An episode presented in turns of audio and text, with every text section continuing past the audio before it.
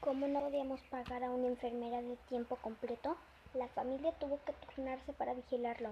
Al principio fueron sus hermanas y hermanos, luego unos primos y finalmente algunos sobrinos.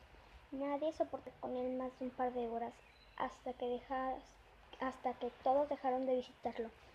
Creo que para evitar culpas ni siquiera mencionaban su existencia.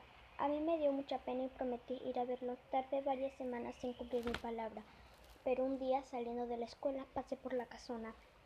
Fue de este modo como conocí las historias del presente libro. Juro que algunas me provocaron pesadillas, escalofríos y gases de los puros nervios. Pero voy por parte. Yo tenía 12 años recién cumplidos y estaba orgulloso de tener el primer barro de mi vida.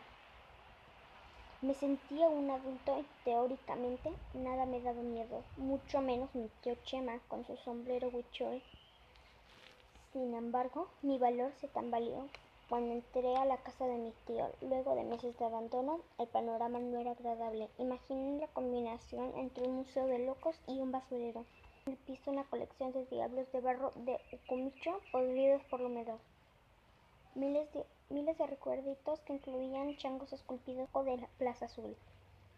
Michoacán, hasta vasijas de barro negro de Oaxaca, en el jardín se amontonaban una docena de piñatas cubiertas por el moho y en una de las alacenas de la cocina encontré una pata de palo que según la inscripción perteneció al presidente